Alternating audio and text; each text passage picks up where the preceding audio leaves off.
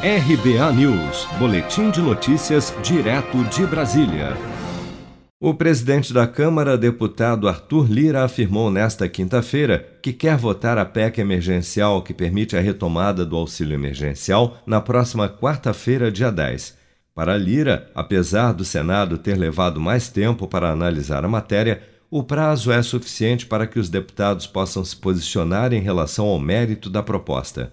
Para a semana que vem não é justo que a PEC saia hoje do Senado e a Câmara tenha que votar lá hoje ou amanhã sem discutir. Não é? O Senado levou um tempo maior e os deputados e deputadas tendo conhecimento do texto, pelo menos dá para as lideranças e os partidos se, se posicionarem com relação ao mérito a partir da terça-feira, que é o que eu penso, sugeri aqui no Colégio de Líderes todo dia para discussão e talvez a votação da admissibilidade e primeiro e segundo turno na quarta-feira numa, numa possibilidade mínima de acordo do plenário.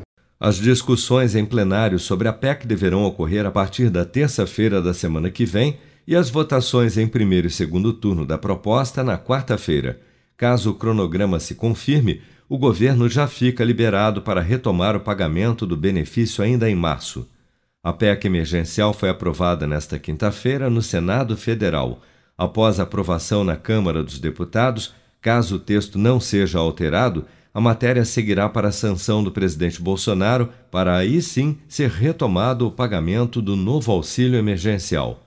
A proposta permite que as despesas com o auxílio fiquem fora do teto de gastos, mas dentro de um limite de até 44 bilhões de reais.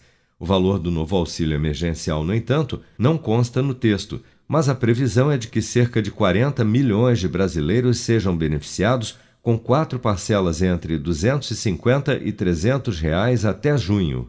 A PEC prevê ainda como contrapartida a criação de regras para o controle das contas públicas. Os gatilhos vão desde a criação de despesas obrigatórias ao eventual impedimento de concursos públicos e reajuste salarial de servidores. O relator da PEC emergencial na Câmara será o deputado federal Daniel Freitas, do PSL de Santa Catarina. Seja para conquistar sonhos ou estar seguro em caso de imprevistos, conte com a poupança do Sicredi. A gente trabalha para cuidar de você, da sua família e proteger as suas conquistas. Se puder, comece a poupar hoje mesmo. Procure a agência Sicredi mais próxima e abra sua poupança. Sicredi, gente que coopera cresce com produção de Bárbara Couto, de Brasília, Flávio Carpes.